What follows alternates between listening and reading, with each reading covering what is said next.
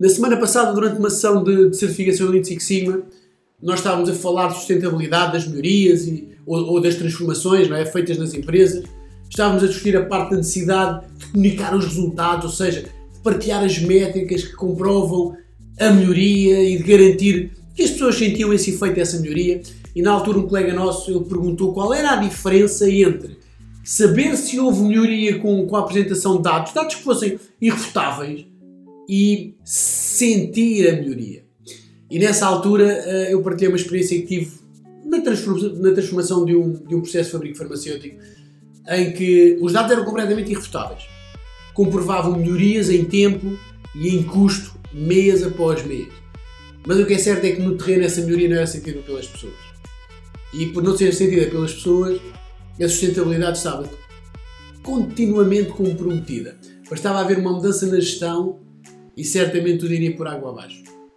Na prática, grande parte das pessoas estava resistente à mudança. A gestão topo, os supervisores e os elementos-chave das áreas, das várias áreas, eles queriam a mudança, eles viam os seus benefícios, mas os restantes membros da equipa não. E alguns membros da gestão intermédia, eles agiam de forma politicamente correta, diziam que sim à mudança, mas na prática eles não a compravam, aliás, não a compraram e muito menos a promoviam.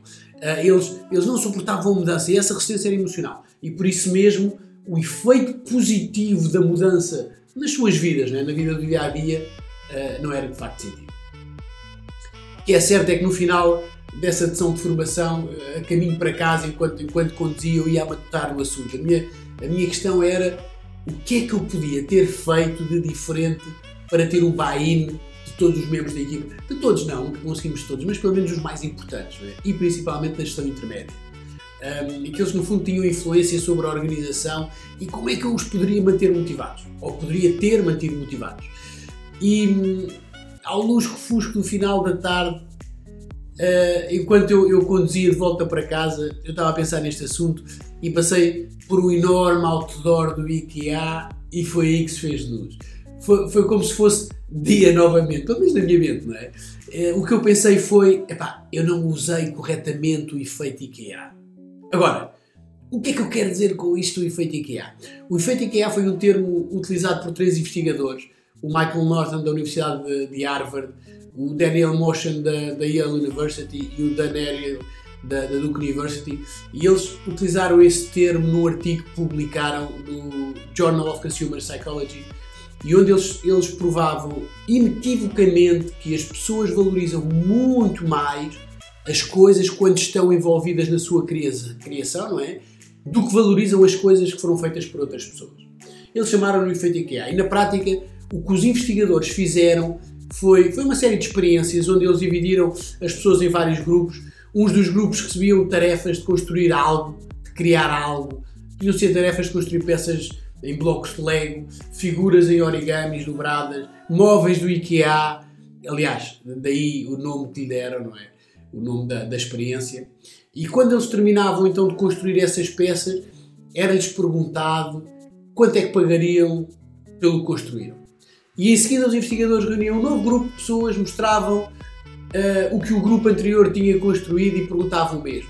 Quanto estariam dispostos a pagar pelos mesmos objetos. Enfim, e depois iam trocando os grupos.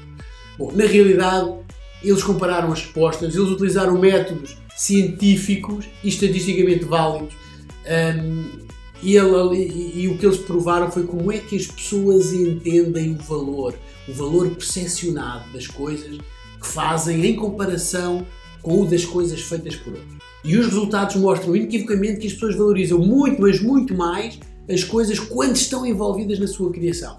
E quando mais se envolvem na criação, mais valorizam o que acaba por ser produzido. E isso é interessante, isso é muito bom para nós quando estamos a, a falar em melhorias de processo, em transformações de processo. E foi isso que me percebi, que me percebi na altura. A equipa de melhoria uh, e a gestão topo estava tão preocupada em ter o bem dos supervisores e dos líderes informais da produção que no processo de transformação acabou por não envolver a gestão intermédia. Pelo menos não tanto como deveria para ter também, um, para que, aliás, para que eles sentissem também que a criação era sua. É? Repare, eu não conheço o tipo de transformação em que, eventualmente, neste preciso momento, possa estar envolvido ou envolvida, pode ser numa alteração do processo, numa alteração da organização enquanto um todo, ou até em qualquer mudança familiar, como a mudança da escola de um filho, ou outra, não é? Mas está a liderar um processo de mudança, identifica as pessoas que são fundamentais para que a mudança aconteça e seja sustentada. Depois arranja um método um, de as envolver na solução. Em algumas indústrias chama-se este processo co-criação, que é o ato de envolver os clientes durante a criação do produto final, seja uma app, seja um livro, enfim, ou uma forma, ou uma formação, aliás, sobre um tema específico.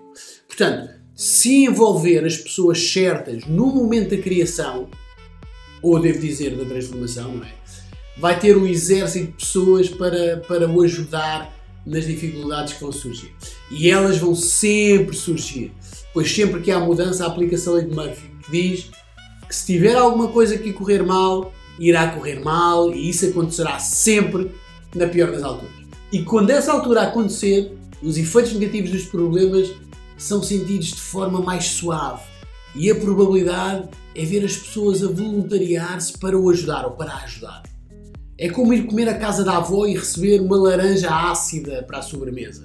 Como um gomo faz uma careta e pensa é mais ácida que a, dos, que, que do supermercado, mas é caseira.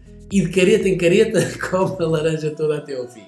Bom, então, se não for uma laranja, enfim, é o prato principal, é o que for. Agora, é a sua vez de partilhar então com a comunidade eh, por aquilo que já passou, não é? Já, já passou por situações de mudança que não foram sustentáveis, ou seja, mudanças no processo, hum, mudanças na organização, mas que passado algum tempo, enfim, estava tudo na mesma. Ou seja, houve mudança inicial, mas depois não houve sustentabilidade e voltou tudo ao mesmo. Se sim, será que o efeito IKEA poderia ajudar? Ou então, já utilizou o efeito IKEA com sucesso? Se sim, diga onde, como. Porque não se esqueça, há sempre alguém pronto para aprender com alguém que esteja disposto a ajudar. E em conjunto, realmente, nós conseguimos transformar uma cultura de trabalho numa cultura de resultados. Até já!